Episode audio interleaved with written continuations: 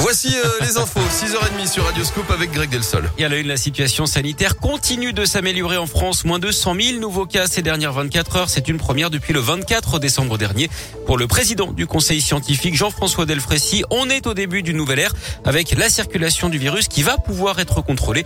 Nous sommes en train d'en finir avec Omicron, dit-il. Si les bons chiffres se poursuivent, envisager de lever le pass vaccinal dès le printemps me paraît envisageable. Fin de citation. Hier, le ministre de la Santé, Olivier Véran, avait évoqué la possibilité d'enlever le masque dans les transports en commun et les entreprises à la mi-mars. Avant-dernier jour du procès, le Landais aux assises de l'Isère aujourd'hui dans l'affaire de la mort de la petite Maëlys. Hier, les parties civiles ont livré leur plaidoirie. Aujourd'hui, place aux réquisitions du ministère public. L'après-midi sera consacré à la plaidoirie de la défense avec l'avocat de Nordal le Landais. L'accusé lui-même devrait pouvoir s'exprimer une dernière fois demain matin avant les délibérations et le verdict. Il encourt la réclusion criminelle à perpétuité. Deux conductrices condamnées pour la mort d'une piétonne à Parcieux, dont l'un au nord de Lyon en décembre 2020 lors du choc entre les deux véhicules.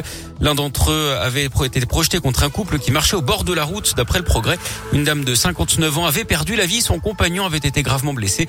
Les deux automobilistes étaient poursuivis pour homicide involontaire. Une peine de deux ans de prison, dont un an et demi avec sursis, a été prononcée contre l'une des prévenues qui était sous l'emprise du cannabis au moment des faits. La seconde prévenue est de six mois de prison avec sursis et six mois de suspension du permis de conduire.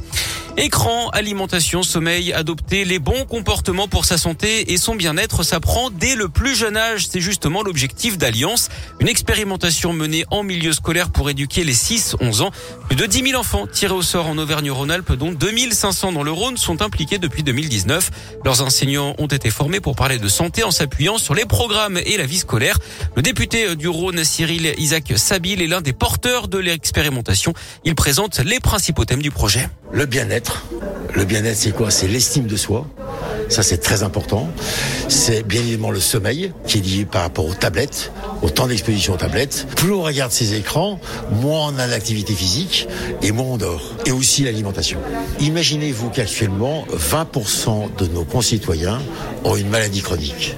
Plus on aura de bons comportements santé dès le plus jeune âge, meilleure sera notre santé et donc on, évitera de tomber dans les pathologies chroniques. Le député du Rhône, Cyril Isaac Sibyl, le programme Alliance a permis à des enfants d'exprimer leur ressenti au quotidien, ce qui a conduit par exemple à l'installation d'un banc de l'amitié dans la cour d'une école pour lutter contre le sentiment d'exclusion.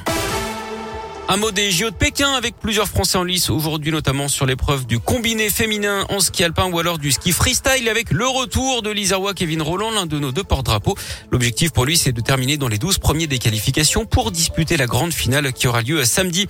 Et puis en basket, pas de mauvaise surprise hein, pour l'Asvel. En Coupe de France, les Villeurbanais ont été sérieux. Ils ont battu à Vichy, Clermont, club de Pro B, 90 à 70 hier en huitième de finale.